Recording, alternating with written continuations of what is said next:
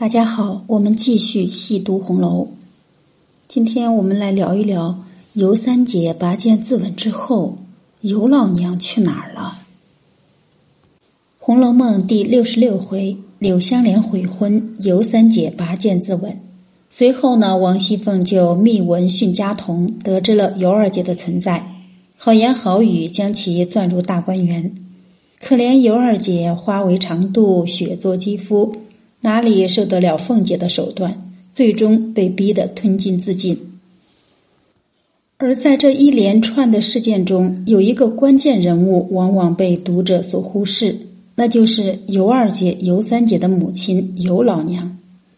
目前呢，有一个观点认为，尤老娘贪图享受，不惜牺牲两个女儿的清白。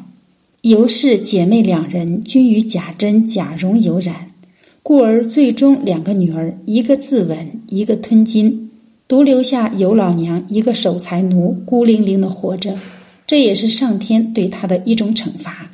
许多人认为是尤老娘一个人活到了最后，可是如果我们细读文本，却发现这个观点有一定的遗漏处。从原著来看，尤老娘最后一次出现是在第六十六回。秦小妹耻情归地府，冷二郎一冷入空门。尤三姐拔剑自刎，尤老娘伤心不已，拉着柳香莲就要报官。尤二姐再三劝说，才放下心结。紧接着就举办了三姐的丧事。自此，尤老娘便再也没有出现了。各种情节上的疑点，也因这位母亲的消失而显现出来。第一处疑点是第六十八回，王熙凤欺骗尤二姐搬进大观园，这是尤二姐命运的转折点。从情理上来看，王熙凤前来花之巷那天，尤老娘作为二姐的母亲是应该出场负责接待的。可纵观全程，都是尤二姐一个人招待王熙凤。如果说这个漏洞还可以弹性解释。用尤老娘生病未能接待来敷衍，那么尤二姐其后准备搬离花之巷，竟直接搬走，不找母亲商量，变成了不合逻辑的硬伤。其后王熙凤买通张华状告贾琏，尤老娘作为退婚的女方母亲，她的言语具有相当的分量。可在王熙凤这场自导自演的闹剧里。尤老娘还是没有出现，也正是因为她的消失，导致案情模糊朦胧，一切任凭张华父子在衙门东拉西扯，折腾了贾府不少的银子和时间。这一切貌似都在暗示一个事实：尤老娘已经不在人间了。她死于尤三姐拔剑自刎之后，尤二姐吞金自尽之前。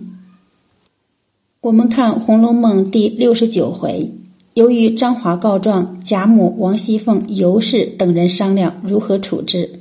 期间，凤姐曾分析过案情，言语间提到了一位亲家母。我们看《红楼梦》原文，尤氏听了只得说：“他连银子都收了，怎么没准？”凤姐在旁又说：“张华的口供上现说不曾见银子，也没见人去。他老子说。”原是亲家母说过一次，并没应准。亲家母死了，你们就接进去做二房。如此没有对证，只好由他去混说。幸而连二爷不在家，没曾圆房，这还无妨。只是人已来了，怎好送回去？岂不伤脸？张华父亲口中的亲家母指的是谁？显然说的就是这位早已消失的尤老娘。他当年负责退订婚钱给张家，眼下他去世了，导致没有当事人和张家对证。尤老娘的去世推翻了目前很多关于尤老娘的负面评价。历来批判这位母亲的人，无不认为她是中国式的葛朗台，为了金钱利益牺牲两位女儿的清白，只是为了从贾珍手中换得生存资料。可见她是个贪婪愚蠢的妇人。《红楼梦》原著中从未提到尤老娘身患病症，可见她的身体一向健康，断然没有莫名病逝的道理。从文本情节来看，尤老娘的去世直接原因是尤三姐的自尽。我们可以试想一下，眼看着亲生女儿拔剑自刎，满地鲜红，对这位母亲造成了精神上的巨大折磨，心力憔悴，死在了女儿之后。可见尤老娘对女儿也是爱的深沉，并不是脸谱化的负面形象。我们可以试想一下。假若尤老娘真的拿女儿当挣钱的工具，她必定催逼尤三姐嫁给贾珍当妾，自己也好抱着宁国府的大腿生活，从此衣食无忧。可她到底没有逼迫女儿，甚至同意女儿自择两袖清风的柳香莲作为终身依靠。立足当时的时代背景，一个寡妇带着两个裹脚的女儿，肩不能扛，手不能提。不像今天有自由劳动的权利，他们只能依附男性来生存，而唯一的资源则是他们的美貌和身体，故而连性烈的尤三姐也只能暂时屈从这种谋生方式。我们实在不能将责任完全归到尤老娘身上。尤老娘也并非是一个恶人，虽然原著中关于她的文字寥寥无几。但是她对女儿的深爱，对生活的妥协，是可以从字里行间感受出来的。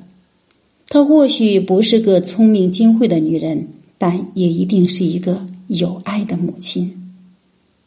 好，我们今天就读到这里。关于本期的内容，如果您有不同的看法，欢迎在评论区留言。感谢您的点赞、评论和关注。好，我们下次再会。